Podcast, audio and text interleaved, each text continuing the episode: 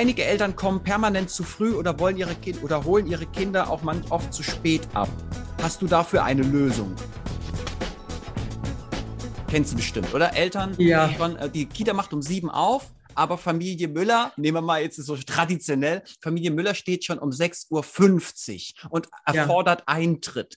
Und vielleicht ist auch Familie Müller diejenigen, die mehrmals im Monat anstatt um 17 Uhr Schließzeit um 17.05 Uhr kommen. Ja. Andreas, da mache ich mir überhaupt keine Freunde mit. Das ist eines meiner totalen Reizthemen.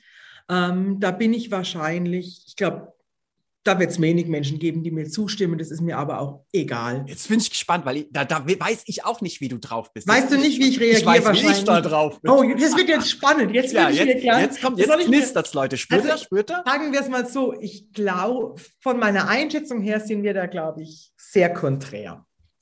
Also, ganz einfach.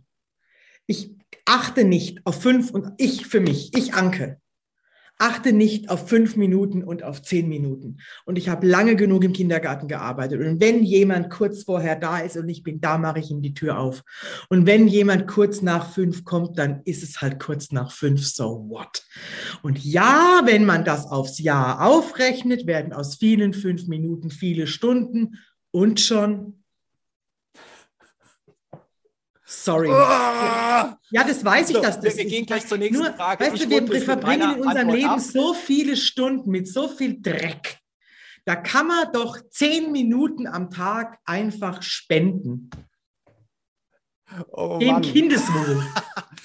Und am Also, schlimmsten finde ich, Ich bin wenn da dann, ganz anderer Meinung. war mir Eltern, die klar. bei mir dreimal Ähm, im Monat und- zu spät gekommen sind, deren Vertrag habe ich gekündigt. Punkt. Ach du lieber Ja. Gott. Ja, Ganz straight. Ich bin da, weißt du, für mich ist Verlässlichkeit äh, heißt Verbindlichkeit und Verbindlichkeit hat äh, was mit Sicherheit zu tun. Sicherheit ist ein Wert. Und Mhm. bei Werten mache ich keine Kompromisse. Schau, und bei mir sind es einfach andere Werte jetzt. Es ist doch wunderbar, dass wir jetzt das beste Beispiel dafür sind. Da ist unser, unser Wertesystem ein völlig anderes. Und ich denke mir einfach, es wird einen Grund haben, warum Familie X morgens früher da ist und abends, wenn es dieselbe Familie ist, auch noch ein paar. Ich rede nicht von einer halben Stunde, gell? Mhm. Ich rede hier von fünf bis zehn Minuten. Ähm, von mir aus regelmäßig. Und es wird einen Grund haben. Und da denke ich mir, da ist mein Wertesystem einfach meine Lebenszeit. Und da denke ich mir, und zwar nicht die Arbeitszeit, die bezahlt wird, sondern meine private Lebenszeit. Und dann denke ich mir, ich gucke so viel, was weiß ich, es gibt Menschen, die hängen sich jeden Tag in die Netflix-Narkose, ähm, pfeifen sich, ich kenne das auch von mir, Coal Valley, ähm, und pfeifen sich die Serien gerade so rein oder machen irgendwelche Dinge, die kein Mensch braucht. Und dann ist dann ein Kind, das ist dann sowieso das erste Kind, bevor noch niemand da ist und dann ist es auch noch das letzte Kind. Und dann denke ich da ganz anders, dann denke ich mir, okay, das ist jetzt für mich jeden Tag oder zweimal die Woche 15 Minuten, wenn es hochkommt, das kann ich wirklich, ich spende diese Zeit diesem Kind. Ähm, und was ich zum Beispiel ganz schlimm finde, wenn dann Kinder schon angezogen in der Garderobe sitzen und dann kommen noch so Sprüche Ja. wie, deine Mama ist immer die Letzte. Oh, okay, ich das finde denke, das find ich sau schwierig. Okay, Ja, da bin und ich da auch merke raus. ich auch, also da das geht nicht. komme komm ich Ja. an meine, Ja. an meine, Nee, die, an also, meine Grenzen. Ähm, und auch morgens. Ich finde das einfach auch für die Kinder, die morgens, ich meine, weißt du, wir sind erwachsen, wir haben uns für diese Jobs entschieden. Wir entscheiden uns, wann wir uns den Wecker stellen oder auch ohne Wecker aufstehen. Kinder meistens nicht.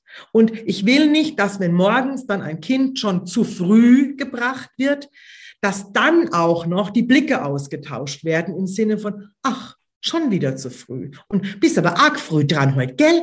Ich, ich mag das nicht. Boah, okay, also Anke, wir sind uns total einig. Die Kinder halten wir aus der ganzen Scheiße raus. Das geht Aber die sind drin, Nicht. die können wir Ich nicht weiß. aufhalten. Ja, ich weiß. Es sei denn, wir machen es so, wie du es am, äh, bei einer anderen Frage mal gesagt hast. Wir machen, wir erklären es von Anfang an, welche Kultur des Miteinanders wir hier haben wollen, Ja. so dass jeder für sich eine gute Entscheidung treffen kann.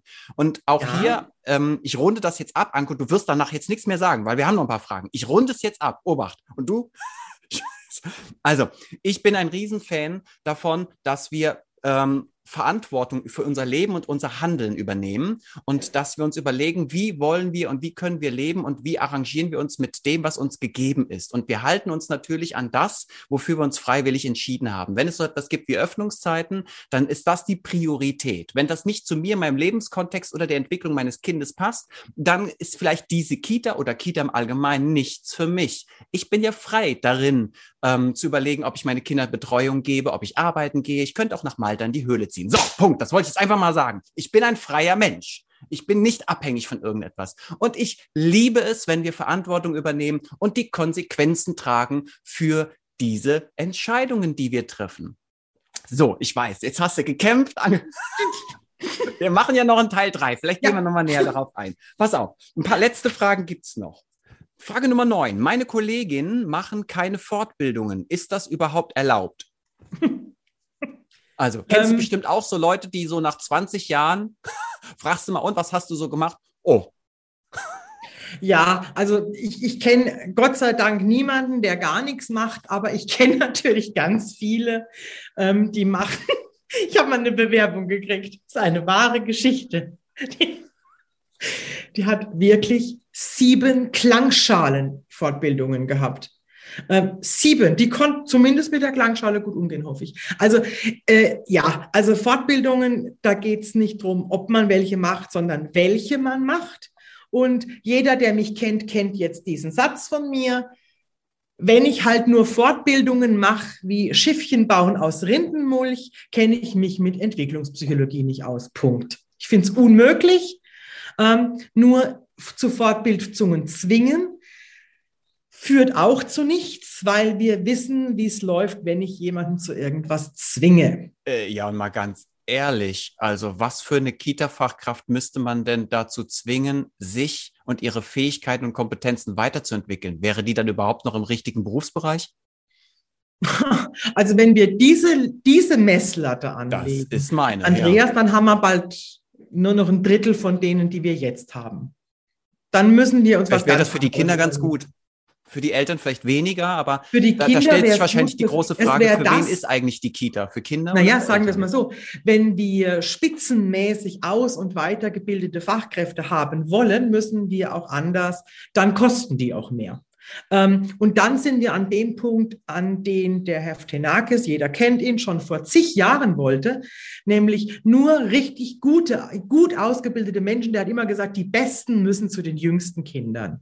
Ähm, das sind wir definitiv nicht.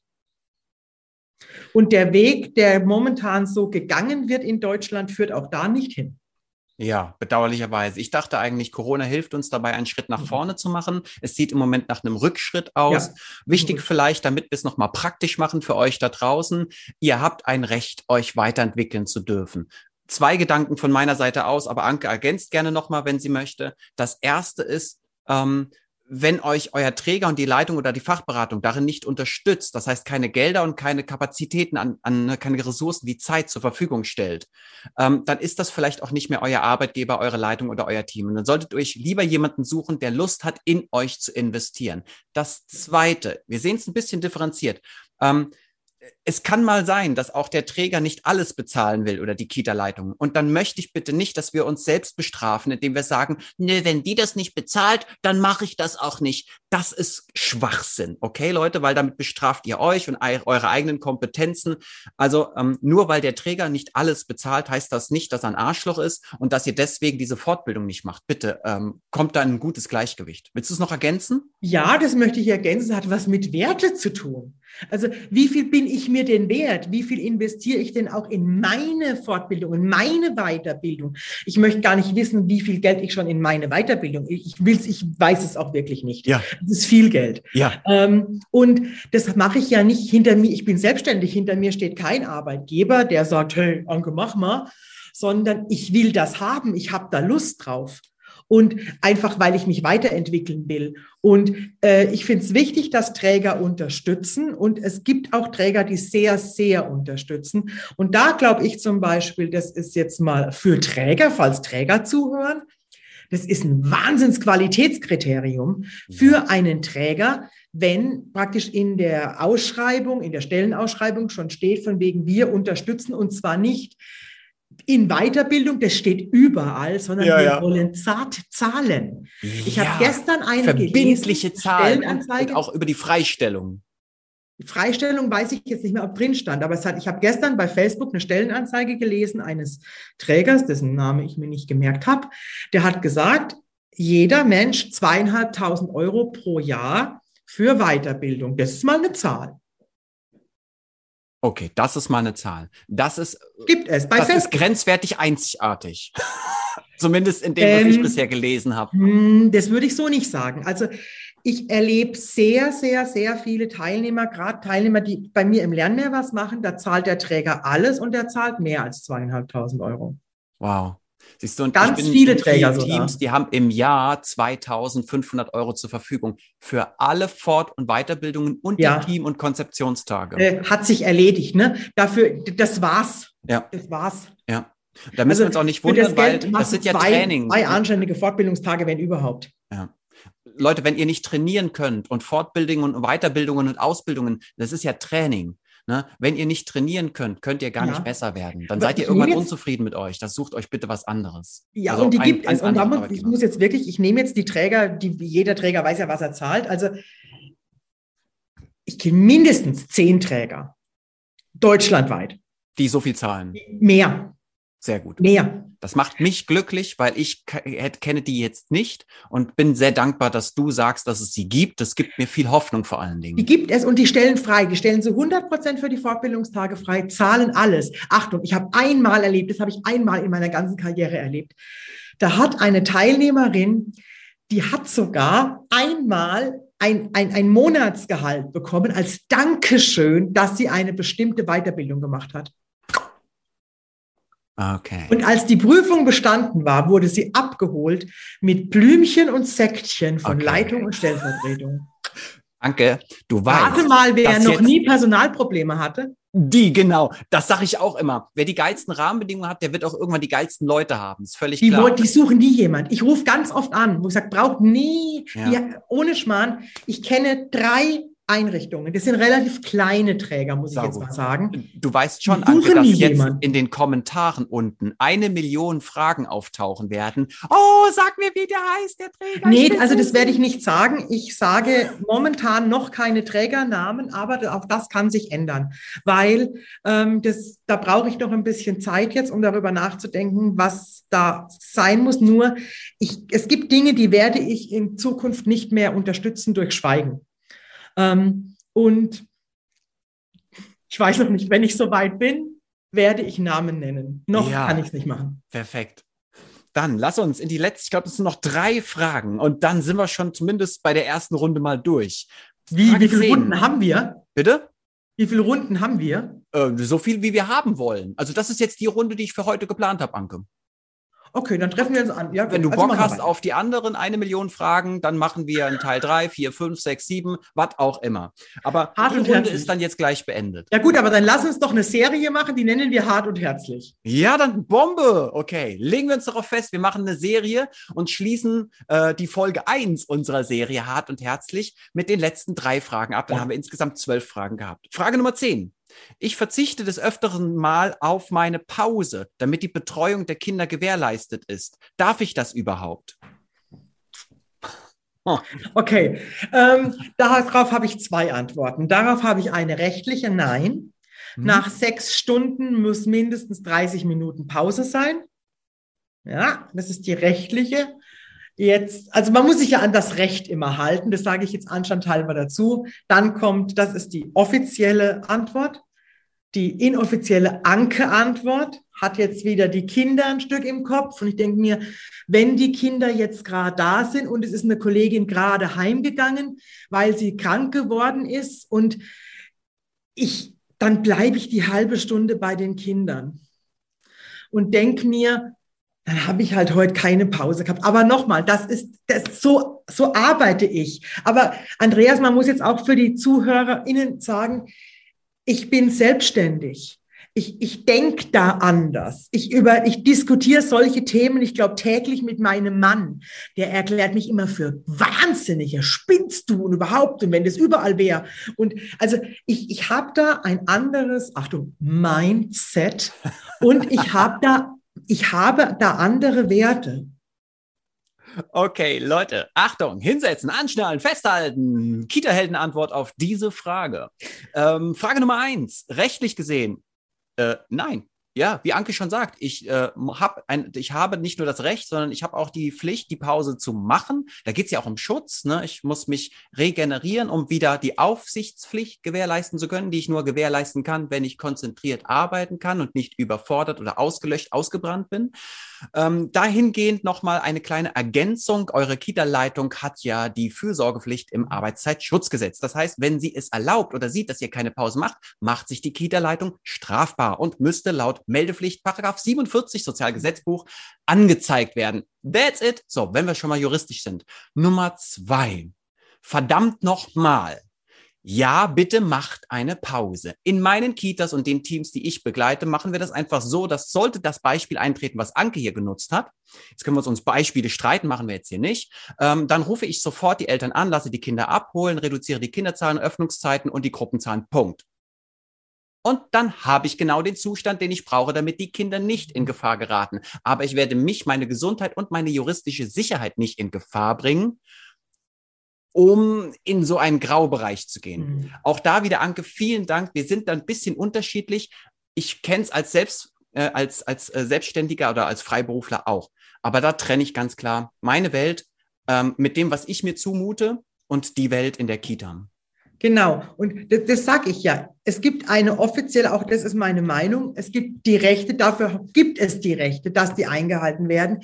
Gleichzeitig, ich, da, da denke ich mir immer so, hm, wer fährt schon immer in der 30er-Zone 30? Mich hat das neulich viel ja. Geld gekostet. Ja. Ähm, und ich finde es zum Beispiel, auch da mache ich einen Unterschied. Ist es so, dass ich nie eine Pause machen kann oder ganz selten eine Pause machen kann? Bin ich permanent in einer Kita, in der ich irgendwie am Limit laufe, Achtung, zu früh komme, zu früh gehe, keine Pause mache?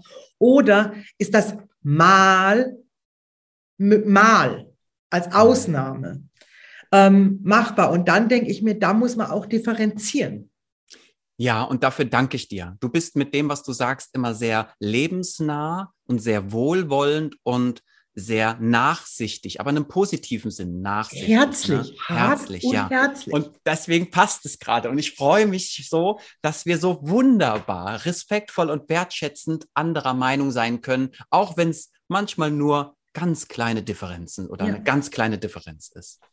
Und übernehmt das doch auch mal wieder für eure Teams. Ihr seht doch, Anke und ich, wir mögen einander sehr. Wir kommen super miteinander klar, auch wenn wir in gewissen Disziplinen oder Ansichten konträrer Meinung sind. Ja. Das hat mit unserer Beziehung, die wir zueinander haben, nichts zu tun und das färbt auch nicht ab auf die Beziehung. Im Gegenteil, wir wachsen miteinander durch diese äh, unterschiedlichen Ansichten. Nehmt das bitte mit ins Team. Fangt an zu wachsen. Reibt euch, aber zum Wohle der Gemeinschaft und zum Wohle des eigenen Wachstums und nicht um euch anzufeinden oder auszugrenzen. Frage 11, letzte, vorletzte Frage. Meine Kollegin spricht sehr schlechtes Deutsch. Ist das in der Krippe oder der Kita überhaupt in Ordnung? Das ist ein ganz prekäres Thema. Das ist ein ganz aktuelles Thema. Ja, ähm, und es ist ein Thema, das ganz klar geregelt ist. Ähm, man darf erst in einer Krippe oder Kita arbeiten, als Fachkraft zumindest, wenn man B2 hat. Sprachlevel B2. Da gibt's jetzt wieder unterschiedliche natürlich auch Sprachkurse. Also ich kenne Menschen, die B2 haben, die verstehen mich nicht, ich verstehe sie nicht. Genau.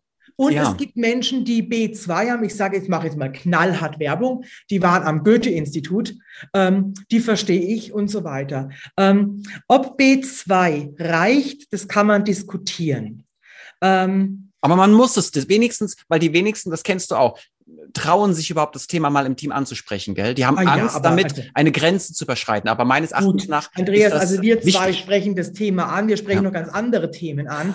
Ganz einfach. Wenn ich will, dass, ein, dass Kinder in Deutschland die deutsche Sprache lernen, wenn das die Prämisse ist, dann müssen die Kinder in der Phase, also, also im Kita-Bereich ist Spracherwerbsphase pur, ähm, brauchen sie natürlich dann das dementsprechende Sprachbad. Fertig. Ja. Ähm, und das Sprachbad haben sie eben nur, wenn ich Menschen habe in der Einrichtung, und zwar, also ich denke mal mindestens 50 Prozent, ähm, die Deutsch sprechen. Und zwar nicht auf B2-Level, sondern besser. Ja. Und B2 ist ja auch nur im Prinzip die Bedingung, um als Fachkraft arbeiten zu dürfen. Und dann geht man ja davon aus, dass das mit der Zeit, dass die Sprache immer besser wird. Ähm, Jetzt wir darf brauchen, ich einhaken. Ja. Ja, und da kommen wir zu einem Thema, da bin ich, da spüre ich, wie mir wieder der Hals schwillt, weil ich mag das einfach nicht. Und deswegen werde ich es jetzt hier einfach klipp und klar mal sagen. Ich bin ganz bei dir, Anke. Und wenn dann Leute fünf oder sogar zehn Jahre in der Kita arbeiten und immer noch genauso gebrochen Deutsch sprechen wie vor zehn Jahren oder vor fünf Jahren, ey, mhm. fünf Jahre, Alter ähm, das geht für mich nicht. Also da muss man schauen, aber was kann man machen, Andreas? Das nennt, da hat er die Sprache, das nennt sich da die Sprache fossiliert.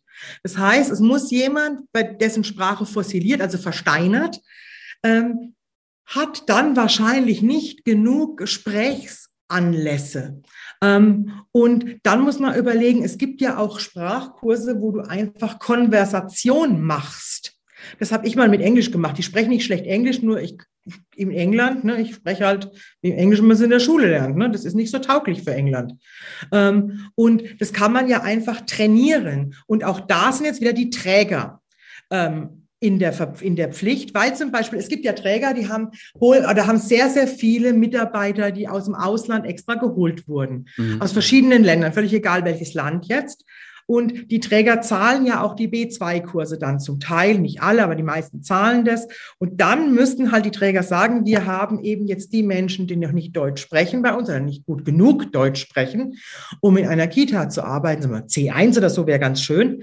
Ähm, denen bieten wir jetzt eben dann, was weiß ich, zweimal die Woche oder so, gibt es Konversationstrainings. Ja. Ähm, und das ist ja alles machbar.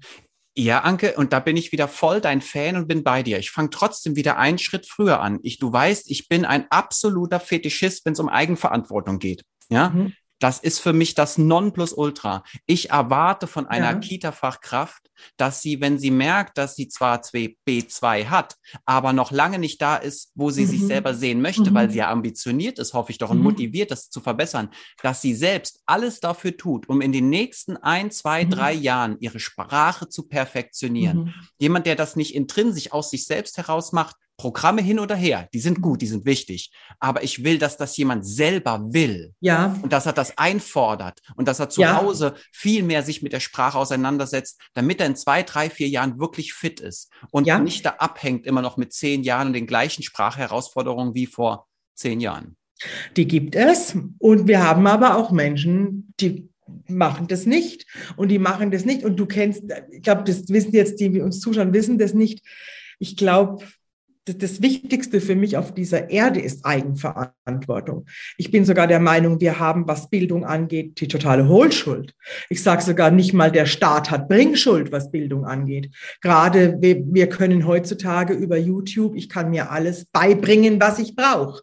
Ich habe gestern geguckt, wie man ein Wohnmobil ausbaut. Open und habe mir überlegt, ob ich ein Wohnmobil ausbaue, aber es spricht mehr dagegen als dafür. Handwerklich würde ich mich mal als naja, aus B2-Level, nicht mal. Ähm, und ich glaube, es ist wichtig zu sehen, wir haben eben im Kita-Bereich überhaupt im Leben, wir haben nicht nur Menschen, die sich selbst in der Hohlschuld sehen. Ich glaube, es gibt viele Menschen, die wirklich auch warten, dass ihnen jemand sagt, was sie zu tun und zu lassen haben. Die haben wir in jedem Team. Wir haben die Selbstläufer und wir haben die, die man an der Hand nehmen muss. Und ich glaube, dass zum Beispiel eine gute Leitung das auch kennt und erkennt und dementsprechend die einzelnen Menschen in ihrem Team coacht. Ähm, und da werden auch Menschen dabei sein, die von sich aus vielleicht nicht auf die Idee kommen, dass sie sich in einem Konversationskurs anmelden. Und da würde jetzt ich sagen, das ist immer wieder bei der Trägergeschichte. Der Träger hat sich die Menschen geholt aus Personalmangel logischerweise. Ähm, wir wissen, dass ähm, ausländische Abschlüsse, das ist nochmal ein anderes Thema, die werden ja ganz selten nur anerkannt. Ähm, und da frage ich mich manchmal, warum nicht, wo ich mir denke, Entschuldigung, die sackt jede staatlich geprüfte Erzieherin ein und wird nicht anerkannt. Was soll denn der Käse hier? Ähm, und was die Sprache angeht, ich glaube, es ist wichtig für die Kinder, Kinder, Kinder ist auch die Kinder. für die Kinder, ähm, für die Kinder, dass sie auch erleben, dass einfach viele Sprachen gesprochen werden und die ja. Sprachen auch wertgeschätzt werden und die Sprachen der Menschen in der Einrichtung auch in Büchern und so weiter präsent sein sollten. Ja, definitiv. Jetzt kommt es aber, es wird für ein Kind problematisch. Also ich mal mal so das Horrorszenario an die Wand. Und zwar eine Einrichtung, in der mindestens 50, die gibt's ja locker, sagen wir mal 70 Prozent der Kinder spricht nicht Deutsch. Und jetzt haben wir noch 50 Prozent der Erwachsenen, die nicht Deutsch sprechen. Und jetzt haben wir aber auch Kinder, deren Familiensprache Deutsch ist. Das wird ein Problem. Oh ja. Auch später dann, wenn es dann auch in die später. Schule geht, ne? Und das ist, ähm, das ist ja. Kausalität ohne Ende. Genau, also ich muss in, es, es muss möglich sein, dass ein Kind in, in, in seinen ersten sechs Jahren in einer deutschen Kita muss die Möglichkeit gegeben sein, dort auch sprachliche Bildung zu erfahren, und zwar Sprachförderung im Alltag, nicht in Programmen. Und Alltag, dann brauchen wir Sprachbad, gutes Sprachvorbild. Mhm. Aber, und jetzt kommt das große Aber, wenn ich mir manchmal, ich bin jetzt ganz vorsichtig, das Sprach, oh, ganz vorsichtig, wie soll ich jetzt, jetzt stolper ich über meine eigene Vorsicht gleich. Ähm, Jetzt sind wir in einer Einrichtung, in der 100 Prozent deutsch sprechende Menschen arbeiten. Das heißt noch lange nicht, dass da gute Sprachvorbilder arbeiten. Vor netter kann ich es jetzt nicht mehr formulieren. Ach, okay, ich dachte, jetzt kommt hier was. Nee, ganz klar. Ja, doch, ich sage, okay, ein Beispiel. Meine Güte, da, also, da, ein Beispiel, da stimme ich dir voll zu, ey. Genau. Ähm, die Kinder hören dann so Set, also erstens mal keine ganzen Sätze. Von den Kindern wird ja. verlangt, dass sie ganze Sätze ja. sprechen oder dass sie, wenn sie eindeutig deuten von wegen, was willst du haben? Im ganzen Satz. Oder dann so Sachen wie das Zauberwort.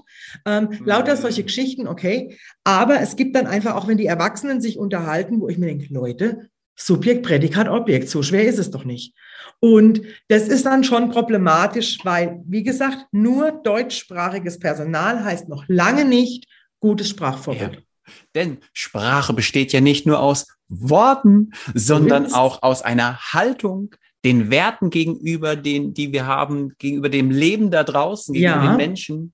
Da bin ich ganz bei dir, Anke. Ja, Vielen und Dank Sprache, dafür. es sind Werte, das ist nonverbale Sprache und wir hätten dann doch noch sowas wie Grammatik. Also sowas gibt's auch. Ja, oh, das könnten wir auch vertiefen. Aber, aber jetzt wird es lass böse, uns, mach weiter. Mach lass weiter, uns in Anbetracht der Zeit ja. zur letzten Frage kommen. Äh, okay. Äh, zumindest in, in unserer jetzigen Folge. Okay. Frage Nummer 12. Viele Kolleginnen nehmen Kritik und Feedback sehr persönlich. Hast du dafür einen Tipp? Ja, Ob ich, ich einen Tipp habe? Ja, das ist das war aus der Community eine Ach Frage, so, wahrscheinlich eher an mich gerichtet. Okay, also mein Tipp ist einfach Feedbacken lernen, reflektieren, immer wieder Feedback in, in ein Team einfach implementieren, dass regelmäßig Feedback gegeben wird. Und dann muss ich mich selber hinterfragen, wo sind denn meine Trigger in Anführungszeichen, dass ich alles sofort persönlich nehme? Was ja. bedeutet überhaupt persönlich nehmen? Genau, Achtung, Anke, jetzt lasse ich dich nicht so leicht vom Haken, weil das ist jetzt so, das ist ein Standardding, das wir überall lesen und hören können. Das wissen die meisten, was du jetzt auch gesagt hast. Machen wir es doch mal ein bisschen, ähm, machen wir es ein bisschen provokanter. Ja. Ähm, wenn wir jetzt einen Leistungssportler nehmen und der Leistungssportler, der verkackt irgendetwas oder kriegt irgendwas nicht so richtig hin. Und wir sagen denen jetzt einfach so, hey, pass mal auf, mir ist aufgefallen, das und das und das und das und das und das, mach's mal so, mach's mal so, mach's mal so. Dann heult und flennt der ja nicht rum sondern der ist ja sogar dankbar dafür, mhm. dass man ihm sagt, was er gerade getan hat oder wie er gewirkt hat. Also das ja. ist ja fast das Gegenteil von dem, was wir hier in der Frage hören. Meine ja. Frage an dich ist es, wieso gelingt es dem Experten in seiner Sportart, diese Kritik ähm, als Geschenk anzunehmen um weiter zu wachsen, während die Expertin für Bildung und Erziehung das als ähm, Diskriminierung, Bevormundung, Punkt, Punkt, Punkt, Punkt, Punkt wahrnimmt und deswegen nicht mehr in der Lage ist, das anzunehmen oder zu lernen. Okay. Wieso ist das in beiden Expertenbereichen so unterschiedlich?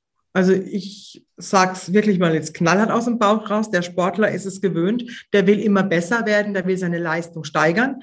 Und der hat einen Trainer und trainiert ja wahrscheinlich schon seit vielen Jahren, der ihn feedbackt und zwar die ganze Zeit.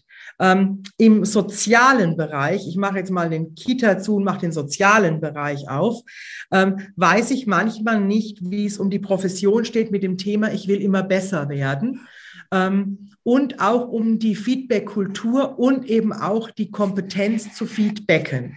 Ähm, Drei Aspekte, ist, okay. Ja, mhm. weil ein Feedback hat ja nicht, nichts mit Kritik zu tun. Mhm. Und viele Menschen, ähm, das begegnet mir in, in, in sämtlichen Fortbildungen, ähm, empfinden ein Feedback als Kritik. Und da geht's, sind wir schon wieder mitten in der eigenen Biografie. Was ist denn los, dass Kritik immer praktisch mit Verletzung gleichgesetzt wird und nicht mit Ansporn oder Verbe ein Verbesserungsvorschlag oder eben Wachstum einfach. Ja, und ich will gar nicht mehr weiter jetzt auf die Biografie eingehen. Das hast du jetzt gerade nochmal klar und deutlich gemacht. Natürlich hat das was mit meinen Triggern zu tun. Die Frage ist auch, auch meine Trigger oder ähm, das, was daraus entsteht, ob das zu Lasten meines Teams gehen darf.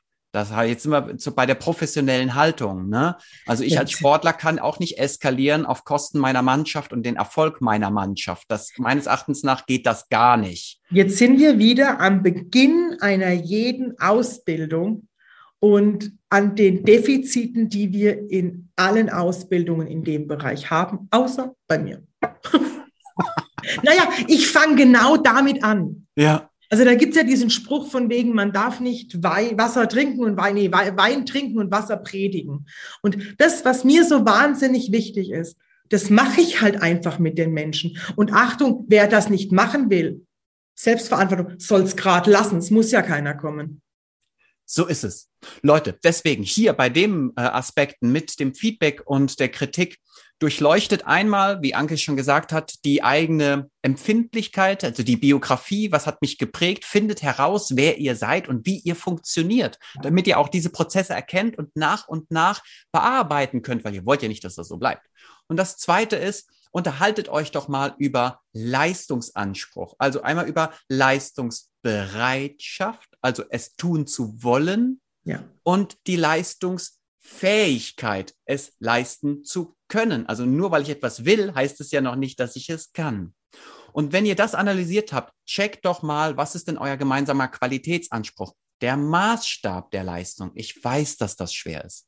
Allerdings, wenn wir nicht anfangen, auch mal die schweren Themen zumindest nach und nach aufzubrechen und zu bearbeiten, dann kommen wir keinen Schritt weiter und drehen uns im Kreis. Und Ank und ich müssen Jahr für Jahr dieselben Videos mit denselben Themen machen. Dafür ist unser Leben viel zu kostbar. Wollen wir nicht. Wir hätten gerne, dass ihr euch weiterentwickelt, so dass wir on top weitere coole Themen, neue Themen, genau, neue Themen draufpacken können.